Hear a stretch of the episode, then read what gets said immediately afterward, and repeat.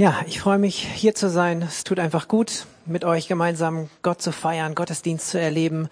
Wir sind jetzt ja bestimmt schon vier, fünf Mal hier gewesen als Familie und auch die Kids, das ist uns ja auch, meiner Frau Joelle und mir irgendwie wichtig, dass sie auch hier ankommen. Es ist so eine Ankommensphase für uns, dass hier auch die ersten Gegenüber finden äh, in ihrem Alter. Und ähm, genau, bis jetzt fühlen wir uns auf jeden Fall alle sehr wohl.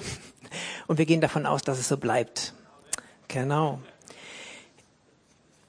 Ich würde sagen, schlagt eure Bibel einfach irgendwo auf. Es ist alles gut.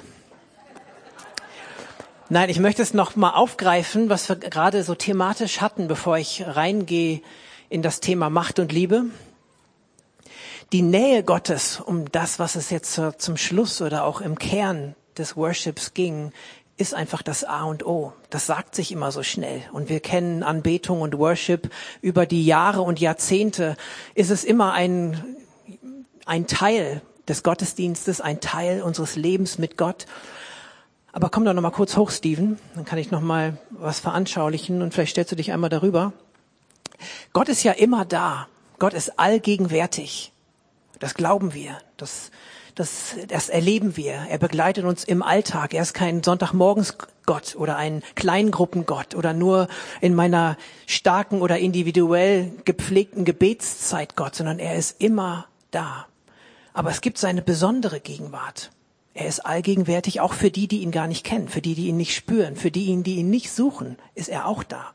Und auch für die ist seine Gnade da. Und für mich ist immer so wichtig, für jeden Menschen, der auch Gott nicht kennt und auch gar nicht liebt und auch gar nicht lieben möchte, ist sogar seine hundertprozentige Liebe da.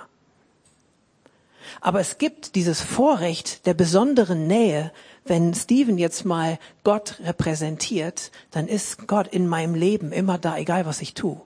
Aber im Worship, in der Anbetung, nahe ich ihm. Und irgendwann, je näher ich komme, spüre ich auch was an Körperwärme und an, an Berührung, an Begegnung. Du kannst dich wieder setzen, sonst artet das aus. Die Bibel sagt, mir ist es gut, mich Gott zu nahen oder Gott zu nahen, tut mir gut. Luther übersetzt sogar, dass es Glück ist. Mehr, mich Gott zu nahen ist mein Glück. Und im Psalm 16, Vers 9 heißt es, in seiner Gegenwart ist Freude, die Fülle, Lieblichkeiten in seiner Rechten immer da. Das ist eine alte Übersetzung. Und das haben die damals geschrieben, als das Alte Testament Zeit war. Und wenn du das liest, da ging es irgendwie heiß her, wo wir manchmal denken, was war das für ein blutiges Zeitalter? Was war das für ein Gott, wo wir manchmal auch Schwierigkeiten haben, diesen Gott im Alten Testament wirklich, ja, so anzunehmen und auch das alles zu bejahen, welche Handlungen da passieren.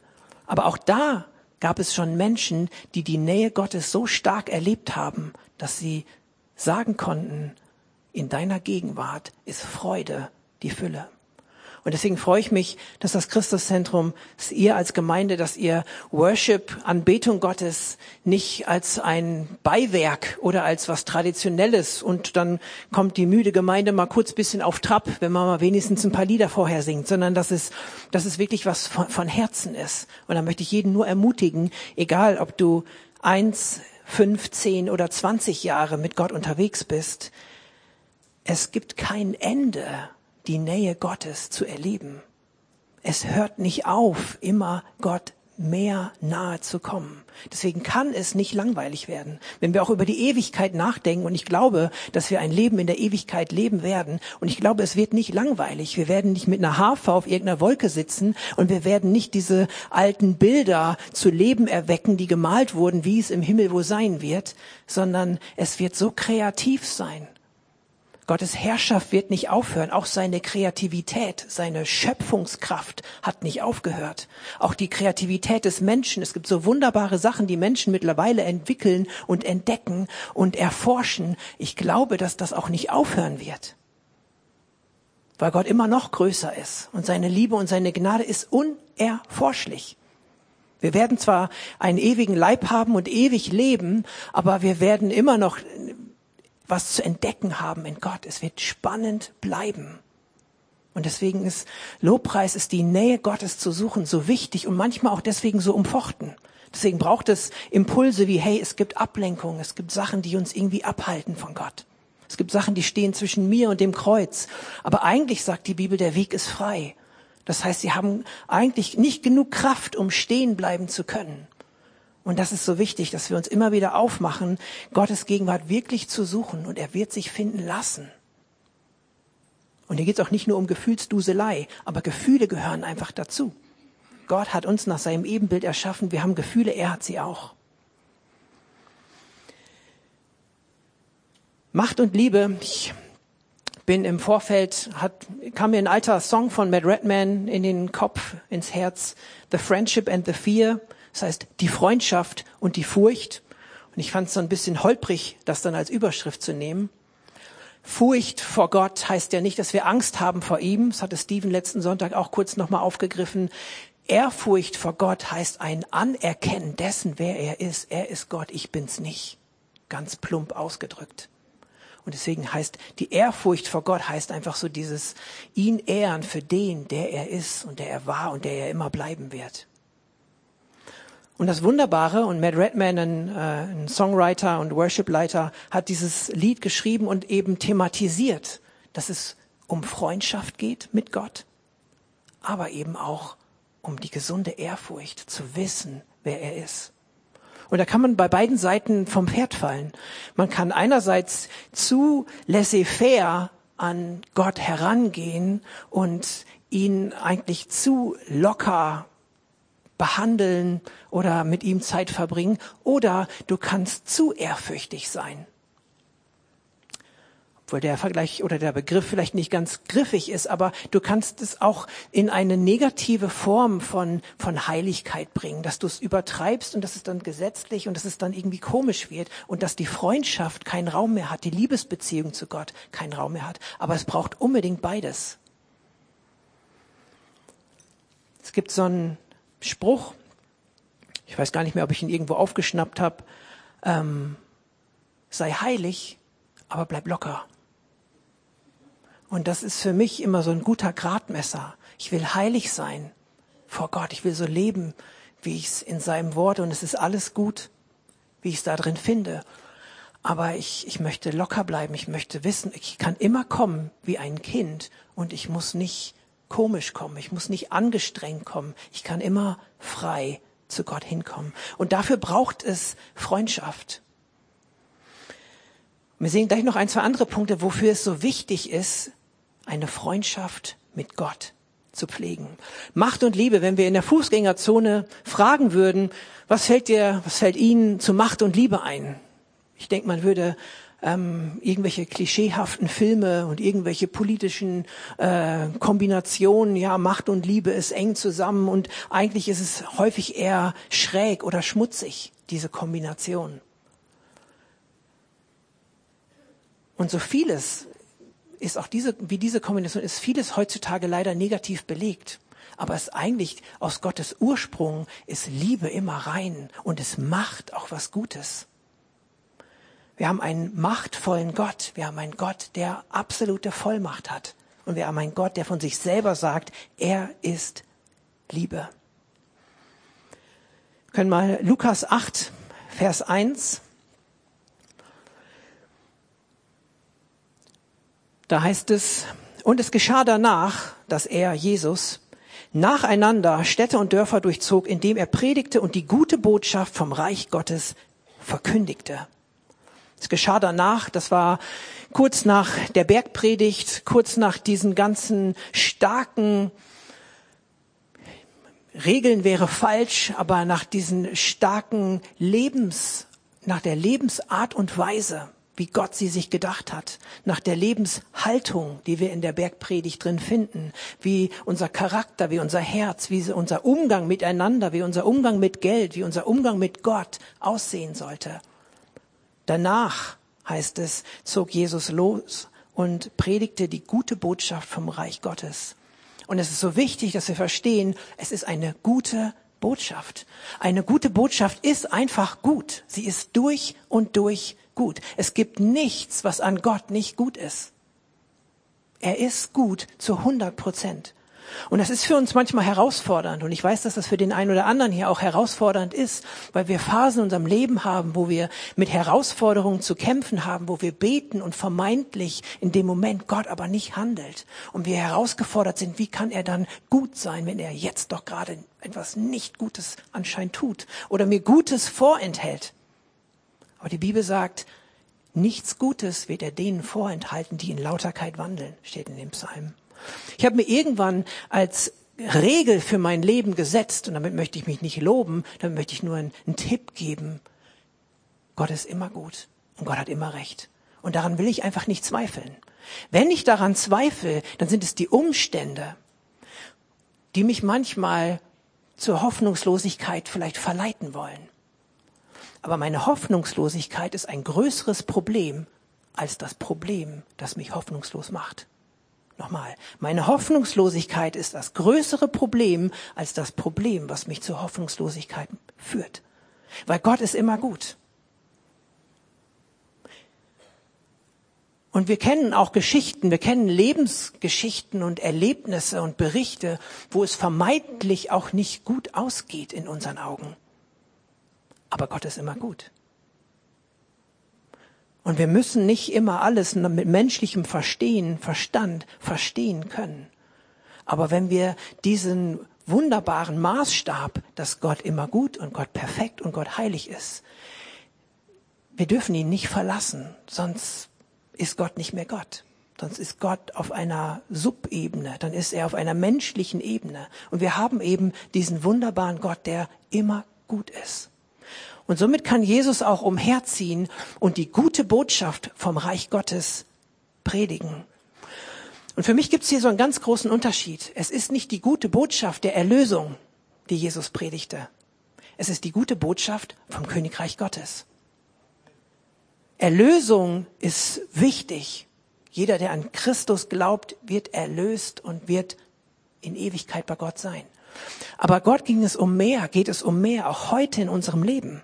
Es geht um das Königreich Gottes. Ist für uns manchmal ein bisschen schwer. Königreich, Reich sind so alte Begriffe. Wenn jemand heute hier vielleicht zu Gast ist, der ähm, sich noch gar nicht so viel mit der Bibel und mit Gott auseinandergesetzt hat, dann sind das immer so komische Begriffe.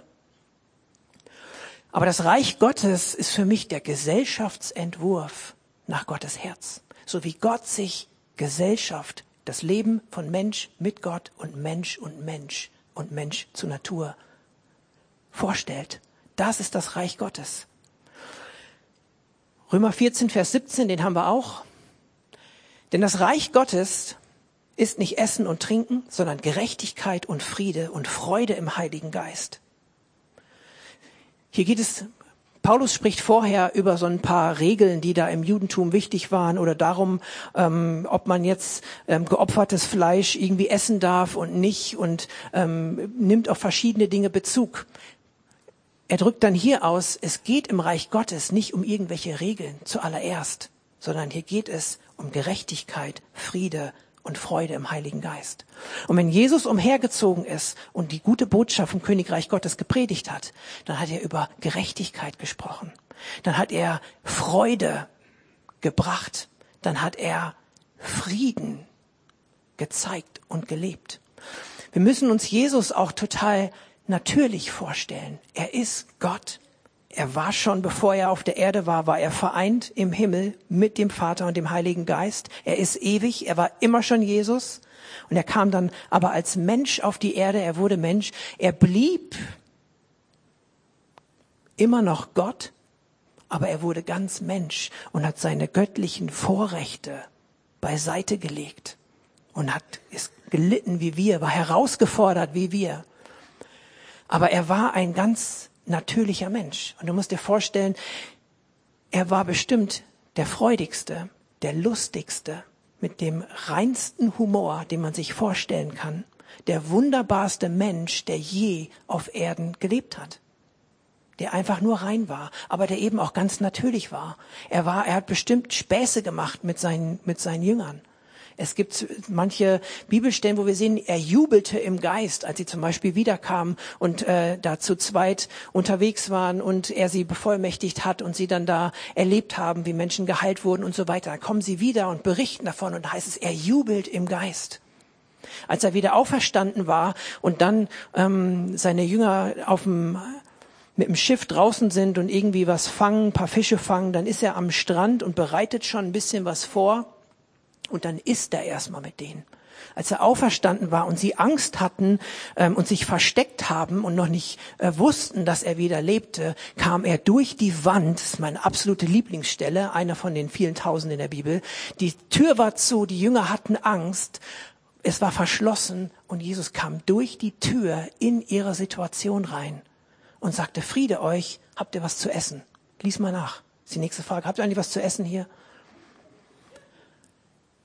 Und das ist für mich so ein starkes Bild, egal in welcher Situation wir sind. Die Tür scheint vielleicht verschlossen zu sein, aber er kommt durch die Wand. Er kommt durch die Wand, er kann da durch. Es ist gut, ihm die Tür aufzumachen. Aber mein Gebet ist häufig auch für Menschen, die ihn nicht suchen und die die Tür nicht aufmachen, dass er trotzdem in dein Leben kommt. Jesus ging also umher und er predigte über Gerechtigkeit und er war der Friede pur und lebte in der Freude des Heiligen Geistes. Johannes 20, Vers 21, da sendet Jesus die Jünger aus. Das ist genau dieser Moment, wo er den wo er auferstanden seinen Jüngern begegnet, Johannes 20, Vers 21. Jesus sprach nun wieder zu ihnen, Friede euch, wie der Vater mich ausgesandt hat, so sende ich auch euch. Und da lesen wir so schnell drüber hinweg. Wie der Vater mich ausgesandt hat, so sende ich euch. Wie war Jesus denn ausgesandt? Deswegen ist es so wichtig und so belebend und so cool zu gucken, wie war Jesus ausgesandt. Nächste Folie haben wir zwei Verse, die das ein bisschen zeigen. Lukas 19, Vers 10, denn der Sohn des Menschen ist gekommen, zu suchen und zu retten, was verloren ist. Jesus kam, um zu suchen und zu finden auch, zu retten, was verloren ist. Er ging los und suchte, was verloren ist, um es zu retten. Und ich glaube, dass wir ausgesandt sind, wie er ausgesandt war, uns auch auf die Suche zu machen nach den Möglichkeiten. Wo kann ich denn Gerechtigkeit stiften, auf Gerechtigkeit pochen in meiner Familie, in meiner Nachbarschaft, auf meinem Arbeitsplatz, in der Gemeinde? Wo kann ich denn ein Friedensstifter sein zuallererst? in meinem Umfeld, in das Gott mich gesetzt hat? Wo kann ich suchen, um zu retten, was verloren ist? Wo kann ich eine Person der Freude im Heiligen Geist sein, in meinem Umfeld, in meiner Gemeinde? Er ging umher und predigte die gute Nachricht des Reiches Gottes. Predigen bei Jesus bedeutete immer Wort und Tat. Manchmal hat er erst ein Wunder getan und es dann erklärt. Manchmal hat er erst was erklärt und es mit einem Wunder belegt. Wir müssen nicht darauf warten, bis uns endlich die ganzen Wunder aus dem Ärmel fallen und wir genauso viele Sachen erleben, wie die ersten Jünger es getan haben. Es gibt durch die Geschichte gibt es so wunderbar Belege, dass Gott heute noch genauso wirkt wie damals. Und nicht nur irgendwo in Afrika, sondern auch in Deutschland. Und darum, darum kämpfe ich. Deswegen Macht und Liebe. Ich glaube, dass heute noch die gleiche Vollmacht Christi da ist und wir das auch heute noch erleben dürfen, uns danach ausstrecken dürfen und sollen. Strebt nach den Geistesgaben, heißt es. Was heißt denn nach was zu streben? Wir, jeder kennt das, wenn er nach Erfolg strebt, nach einem Titel strebt. Und da dürfen wir nicht so wannabe demütig sein. Ja, nein, nur der Herr Natürlich nur der Herr, aber strebt danach. Paulus ruft uns auf. Das Wort Gottes ruft uns auf, danach zu streben, das zu suchen. Im nächsten Vers, Johannes 3, 35 steht auf der gleichen Folie noch, der Vater liebt den Sohn und hat alles in seine Hände gegeben. Das finde ich so stark. Der Vater im Himmel liebt Jesus und hat alles in seine Hände gegeben. So als wenn du als Vater nicht nur die Haustürschlüssel, sondern auch die Autoschlüssel und die Kreditkarte und alles einfach deinem Kind, deinem Sohn überlässt. Aber dir so sicher bist, hier ist eine Liebesbeziehung, ich kann das auch tun, weil er wird gewissenhaft damit umgehen.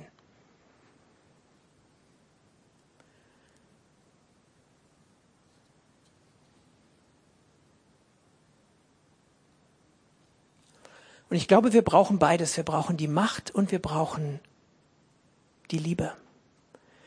Wir brauchen die Macht, weil es einfach notwendig ist, dass wir, wir haben eben nicht die gute Botschaft der guten Ideen, der guten Gedanken, sondern eben des Reiches Gottes. Und das Reich Gottes drückt sich aus. Und es braucht, wir haben nicht eine Ideologie oder wir folgen keiner Kopfreligion, sondern es ist einfach mehr als das. Und dazu braucht es die Demonstration des Reiches Gottes, den Ausdruck von der Wahrheit, die wir glauben. Das, was hier drin steht, muss sich ausgestalten in unserem Leben, in unserem Lebenswandel, aber auch in der Art und Weise, wie wir uns den Missständen dieser Welt angefangen von Ungerechtigkeiten bis hin zu schweren Krankheiten, wie wir uns dem entgegenstellen. Und da brauchen wir Vollmacht. Jesus hat die Jünger bevollmächtigt. Ohne das konnten sie nicht gehen. Jesus hat auf, den, auf die Taufe im Heiligen Geist gewartet, bevor er losgezogen ist. Die Bevollmächtigung Gottes, die brauchte es auch bei ihm. Und die braucht es bei uns ganz genauso. Die Freundschaft braucht es für uns eben auch, dass wir das Ganze auch in Liebe tun. Wir brauchen Liebe. Wenn wir nicht in Liebe nach Gerechtigkeit und Friede und Freude im Heiligen Geist streben, ah, dann wird es schnell menschlich dann wird es schnell egozentrisch, dann geht es schnell um mich, um das, was von mir ausgeht, wie ich nachher dastehe, was in meinem Umfeld passiert. Aber wenn ich daran arbeite, in diese Liebesbeziehung Gottes weiterzukommen, ein Freund Gottes zu sein. Und es gibt Menschen in der Bibel, die wurden so beschrieben. Abraham, der war als Freund Gottes bekannt. Ach ja, Abraham, der Freund Gottes. Von, mit Mose sprach Gott von Angesicht zu Angesicht. Und es braucht die Freundschaft, wenn wir mal Enttäuschung haben. Weil wenn du weißt, du hast Gottes Macht, du hast Gottes Zurüstung, seinen Auftrag und seine Gegenwart, aber die Dinge passieren nicht so, wie du dir das wünschst, dann kommt Enttäuschung. Wenn du dann aber eine funktionierende Freundschaft mit Gott hast und eine Liebe, dann hältst du das aus. Dann bleibt Gott gut. Ohne diese Freundschaft ist es schwer. Ich gucke, dass ich das zeitlich noch hinkriege. Zwei Beispiele. Einmal in Lukas 7, da haben wir nicht als Folie mit. Ich lese es nur kurz vor. Einige werden die Geschichte kennen oder den ist auch keine Geschichte. Das hört sich für mich mal so an, dass hier so Märchen aufgeschrieben sind. Den Bericht, den wir hier sehen in äh, Lukas 7. Da heißt es, nachdem Jesus aber alle seine Worte vor den Ohren des Volkes vollendet hatte, Kapitel 7 ab Vers 1, ging er hinein nach Kapernaum. Eines Hauptmanns Knecht aber, der dem Hauptmann wert war, war krank und lag im Sterben. Als er aber von Jesus hörte, sandte er Älteste der Juden zu ihm und bat ihm, dass er komme und seinen Knecht gesund mache. Als dieser aber zu Jesus hinkam, baten sie ihn inständig und sprachen, er ist würdig, dass du ihm es gewährst, denn er liebt unsere Nation und er selbst hat uns die Synagoge erbaut. Jesus ging aber mit ihnen. Als er aber schon nicht mehr weit von dem Haus entfernt war, sandte der Hauptmann Freunde zu ihm und ließ ihm sagen, Herr, bemühe dich nicht, denn ich bin nicht würdig, dass du unter mein Dach trittst. Darum habe ich mich selbst auch nicht für würdig gehalten, zu dir zu kommen, sondern sprich ein Wort und mein Diener wird gesund werden. Denn auch ich bin ein Mensch unter Befehlsgewalt und ich habe Soldaten unter mir. Und ich sage zu diesem, geh hin, und er geht, und zu einem anderen komm, und er kommt, und zu meinem Sklaven, tu dies, und er tut es. Als Jesus dies hörte, wunderte er sich über ihn. Und er wandte sich zu der Volksmenge, die ihm folgte, und sprach, ich sage euch, selbst nicht in Israel habe ich so großen Glauben gefunden. Und als die Abgesandten in das Haus zurückkehrten, fanden sie den Knecht gesund. Also ein Hauptmann hier, ein Nicht-Jude, der aber wohl gesonnen den Juden war, ihn anscheinend auch die Synagoge gebaut hat. Und er hat jemand da unter seinen Knechten, der krank ist und sagt, hey, ich habe hier von Jesus gehört, ähm, der vielleicht kann der helfen. Und sagt dann, hey Jesus, du brauchst aber gar nicht persönlich kommen und hier ein starkes Gebet sprechen, sprich nur ein Wort, da wo du bist. Denn ich weiß, du bist unter Autorität. Anders kann ich mir das nicht erklären, was du tust. Und das höre ich auch von dem, wie du sprichst. Und deswegen hast du Autorität, die du weitergeben kannst. Ich kenne das von mir. Ich bin Hauptmann. Ich habe welche, die unter mir sind. Ich selbst bin unter Befehlsgewalt, heißt es. Hört sich super an. Einfach aus der Ferne tut Jesus ein Wunder. Ist auch ermutigend für uns heute noch es ist so wichtig, ich bin großer Fan dafür, füreinander zu beten, einander die Hände aufzulegen, ist nur biblisch. Ich glaube aber auch, dass Gott über die Entfernung, weil er Herr über Zeit und Raum ist, heilen kann. Was mich hier am meisten begeistert, ist die Selbstverständlichkeit, mit der dieser Hauptmann hier rangeht. Für ihn ist es selbstverständlich. Und Jesus spricht über diese Selbstverständlichkeit und bezeichnet es als Glaube war für mich so ein kleiner Lernpunkt in der Vorbereitung. Glaube ist manchmal auch einfach nur ein für selbstverständlich halten, dass Gott es tut. Und der Hauptmann, er versteht, ich bin unter Autorität, hat ja welche über sich, und ich habe Autorität, die ich dann ausüben kann. Und das ist der Punkt der Macht. Wenn wir mit Gott unterwegs sind, wenn wir eine gesunde Ehrfurcht haben und wissen, er ist Gott, ich bin es nicht. Aber er liebt mich. Wenn ich meine Lebensbereiche, meine Selbstwahrnehmung und meine Außenwirkung, wenn ich das gesund Gott unterordne, auch so ein schwieriges Wort für uns manchmal, unterordnen. Wir sind doch frei. Ja, sind wir. Frei in und unter seiner Führung im Guten. Und da brauchen wir eben die Liebe, dass das, was wir weitergeben, dass es auch liebevoll ist, dass es auch ihn repräsentiert und ihn reflektiert.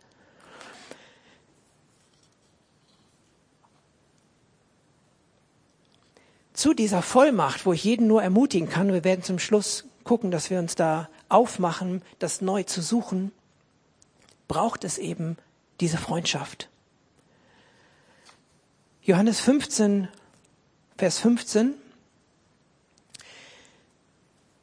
ist die Situation im Johannesevangelium für mich ist immer so ein krasser Bruch bei Kapitel 13. Ich glaube, am Ende von Kapitel 13 zieht Judas los, um Jesus zu verraten. Und Jesus ist mit den anderen verbleibenden Jüngern zusammen und er öffnet noch mal mehr sein Herz. Er lädt noch mal mehr zur Freundschaft ein. Er spricht über den Heiligen Geist, den er senden wird. Er, ich werde euch nicht allein zurücklassen. Jemand anders wird kommen, der ist wie ich heißt es.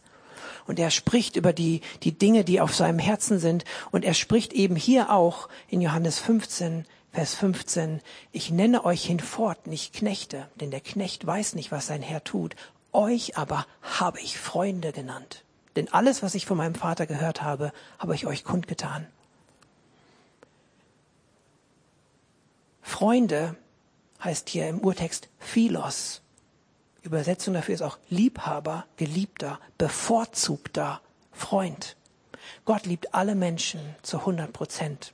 Aber ich glaube, dass wenn du deine Beziehung zu, zu Jesus eingehst, dann kannst, dann wirst du ein Freund Jesu. Dann wirst du ein Bevorzugter. Er liebt dich immer noch nicht mehr wie den, der vermeintlich Gott, der keinen Bock hat auf Gott. Er liebt dich genauso viel. Aber du wirst ein Bevorzugter.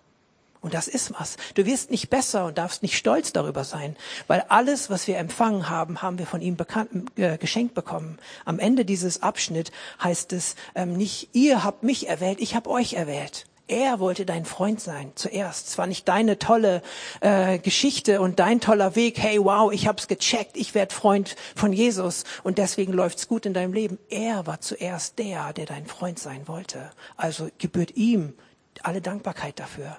Und das darf dich schön bodenerdig äh, halten in, in deiner Art und Weise, wie du damit umgehst. Auch denjenigen, denjenigen gegenüber, die Gott nicht kennen. Du bist trotzdem immer noch Mensch wie sie und genauso geliebt. Aber du bist ein Bevorzugter. Und ich möchte, wenn diese Freundschaft von ihm gegen mir gegenüber so stark ist, dass ich ein Bevorzugter für ihn bin, dann möchte ich doch auch, dass er in meinem Leben bevorzugt ist und sich auch so fühlt. Und hier kommt Anbetung und Worship wieder ins, ins Spiel und kommt auch wieder unsere Zeit, die wir mit ihm verbringen, ins Spiel.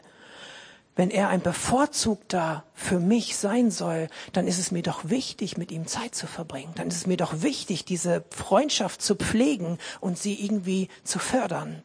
Und das hört nicht nach 10 oder 15 Jahren auf. Wir kommen nie an den Punkt, wo wir alles wissen. Sicherlich sind es manche Sachen, die wir so häufig gehört haben. Und es das sicherlich gibt's auch mal Predigten, das werdet ihr von mir auch mal hören, wo ihr nachher denkt, okay, hm, ja, gut, kenne ich. Aber dennoch ist das Wort Gottes ja immer lebendig und dennoch ist es immer weiter wichtig zu gucken, okay, was, was ist für eine neue Offenbarung, was kann Gott heute noch zu mir sprechen und diese Freundschaft weiter auszubauen. Diesen Abschnitt in Johannes 15 ab Vers 9, da heißt es, wie der Vater mich geliebt hat, habe ich auch euch geliebt. Das lesen wir manchmal auch so schnell. Wie muss diese Liebe zwischen Gott Vater und Gott Sohn ausgesehen haben und wie sieht sie aus? Wenn wir uns da versuchen reinzudenken, reinzufühlen, wie stark ist die Liebe vom Vater zum Sohn im Himmel? Wie heftig muss das sein?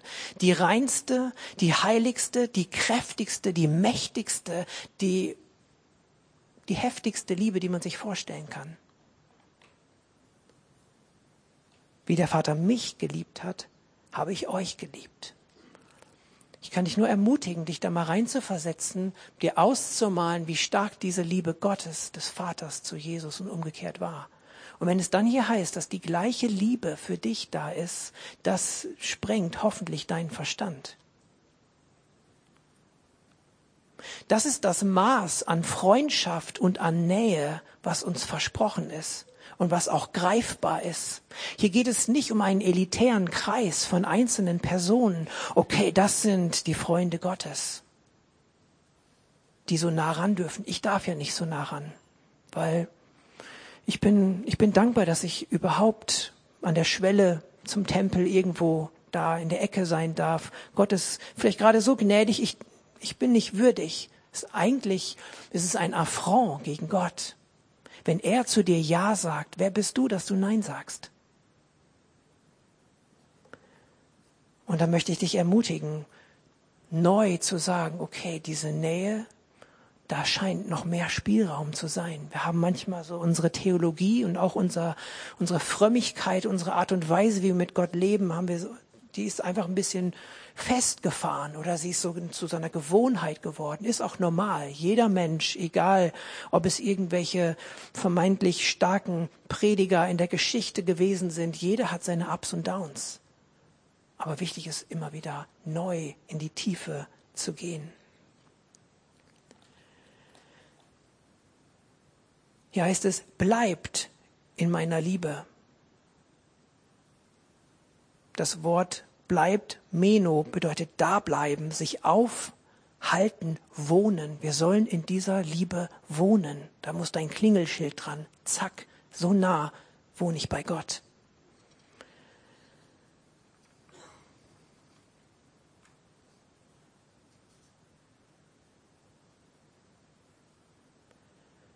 Nächste Folie nochmal, Johannes 15, Vers 13. Niemand hat größere Liebe als die, dass er sein Leben lässt für seine Freunde. Ihr seid meine Freunde.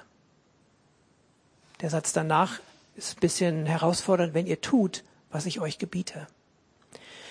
Jesus hat den Willen des Vaters perfekt getan. Die beiden waren sich aber auch einig in dem, was sie wollten. Und deswegen war das dann nicht nur leicht für ihn, es war sicherlich schwer was Jesus da zu tun hatte. Aber er wusste, hey, das ist der Wille des Vaters. Und die beiden waren sich so eins, dass das auch sein Wille war. Die beiden wussten, worauf sie sich einlasten, gemeinsam. Ihr seid meine Freunde, wenn ihr tut, was ich euch gebiete. In einem anderen Vers in dem gleichen Kapitel heißt es, wenn ihr meine Gebote haltet, so werdet ihr in meiner Liebe bleiben die Nähe zu Gott führt dazu, dass du auch seine Gedanken denkst, dass du auch seine Pläne gut findest, dass seine Pläne zu deinen Plänen werden. Und dann ist es eben nicht dieses Knechten, dieses Sklavenhalten und nur dieser blanke leblose Gehorsam.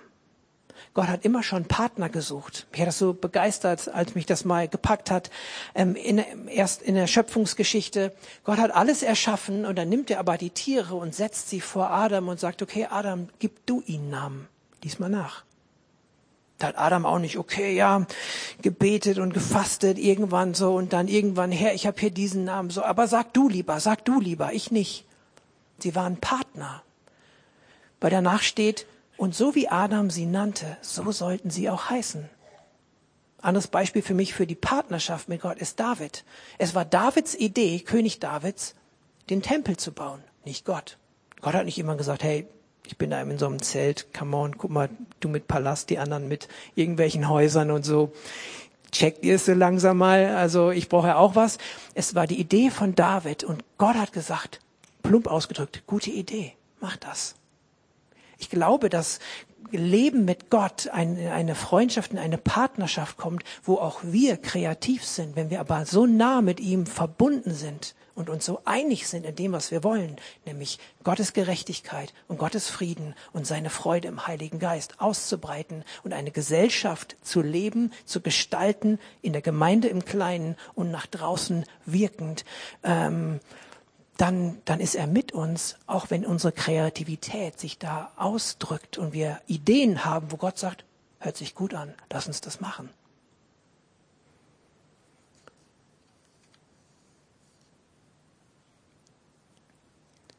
Letzter Vers. Johannes 15, Vers 16. Nicht ihr habt mich erwählt, sondern ich habe euch erwählt und bestimmt, dass ihr hingeht und Frucht bringt und eure Frucht bleibt auf das, was ihr den Vater bittet in meinem Namen, er es euch gebe. So eine wunderbare Verheißung drin.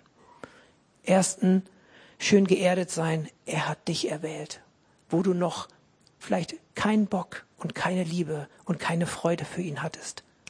Da hat er schon Ja gesagt zu dir, weil du in seinem Herzen zu ihm gehörst. Es braucht dein Ja dazu. Und dann heißt es, er hat dich und mich dazu bestimmt, Frucht zu bringen. Und das entlastet mich auch, weil ich weiß, es ist sein Wille, dass mit meinem Leben was Gutes passiert. Er hat mich dazu bestimmt, dass sich was entwickelt, was, was man als Frucht beschreiben kann. Und es ist erstmal zuallererst seine Idee gewesen. Und Gottes Ideen sind gut und Gottes Ideen, wenn ich dem nicht im Weg stehe, auch dann kann er zwar noch was regeln, aber dann kommen sie auch zustande. Und das darf dich frei machen. Okay, Gott liebt mich, er möchte mein Freund sein. Ich will ihn anerkennen für den, der er ist. Er hat mir Macht gegeben. Und das, was er mir zeigt, was sein Wille ist, und das werde ich lieben, weil sein, seine Ideen werden zu meinen Ideen und wir werden uns einig sein da drin. Es wird zustande kommen. Er hat mich dazu gesetzt und bestimmt. Die Band darf gerne mich von der Bühne drängen das Ende einläuten, den Anfang.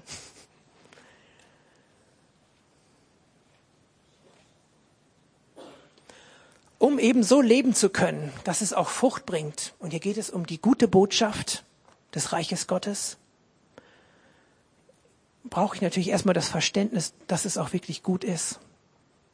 Wir brauchen neu eine Offenbarung. Hey, das, was wir hier glauben, womit wir uns beschäftigen, es ist wirklich gut. Du musst davon überzeugt sein. Und das kannst du dir auch einfach nur schenken lassen. Und das geht am besten in der Nähe Gottes. Wenn du da zwischendurch Zweifel hast, ob es wirklich gut ist, kann ich dich nur ermutigen, geh in die Gegenwart Gottes und lass dir das neu in dein Herz reinlegen. Es ist nicht nur Kopf, es ist eben auch Herz. Es braucht beides. Kopf wird auch nicht ganz ausgeschaltet. Keine Sorge alle Ingenieure und alle, die da so viel auf dem Kasten haben und nicht nur emotional gesteuert sind, wie manch andere. Ähm, keines ist besser oder schlechter. Ähm, wir werden alle auf unsere Kosten kommen. Gott ist so ein Gott des Details und der Strukturen, aber eben auch der Liebe und wir brauchen beides. Vielleicht könnt ihr schon mal einen, einen Akkord legen und ähm, ich würde einfach in diese beiden Bereiche Macht und Liebe, Freundschaft und Ehrfurcht einfach kurz reinbeten und vielleicht können wir aufstehen dazu, wer kann, wer mag. Du Kannst dich auch gerne nach kurzer Zeit dann wieder setzen, aber dass wir einmal uns ausrichten, einmal auf Gott schauen und vielleicht greifst du einen Bereich raus oder sogar beide, wo du von Gott eine Berührung brauchst, wo Gott dir neues Aha-Erlebnis gibt, neuen Schwung dir versetzt, dass du in diese Selbstverständlichkeit dieses Hauptmanns reinkommst, dass er in Autorität ist, dass er Macht hat. Und dass du dann da reinkommst, wirklich zu glauben, dass Jesus zu dir sagt, du bist mein Freund, meine Freundin.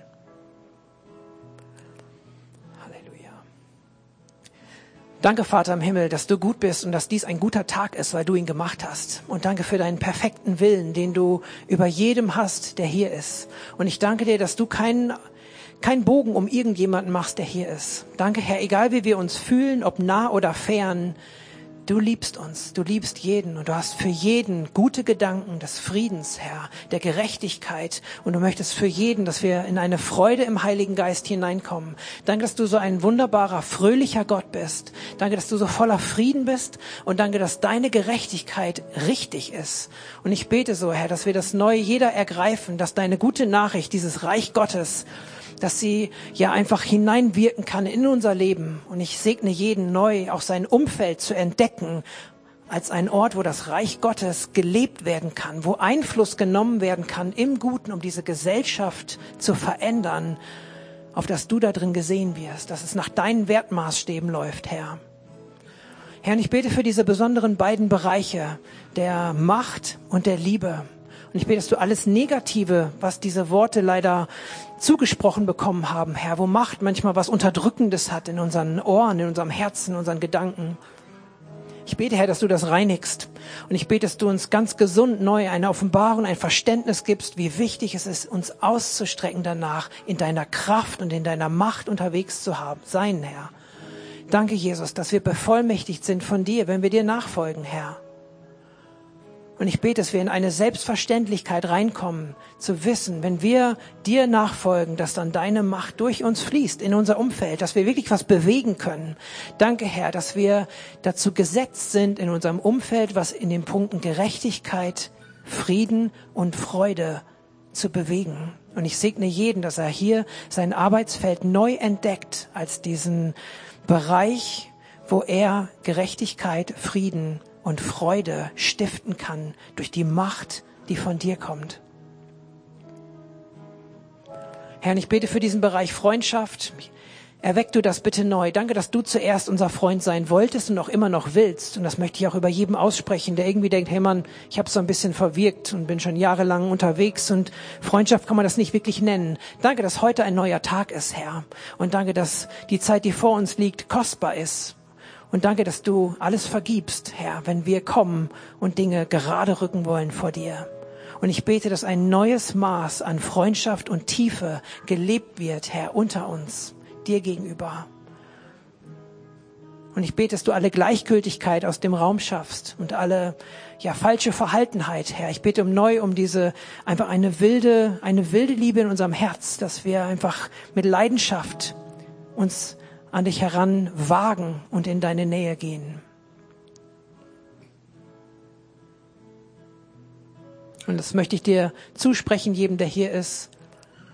Jesus hat gesagt, dass du, dass sie, dass ihr seine Freunde seid.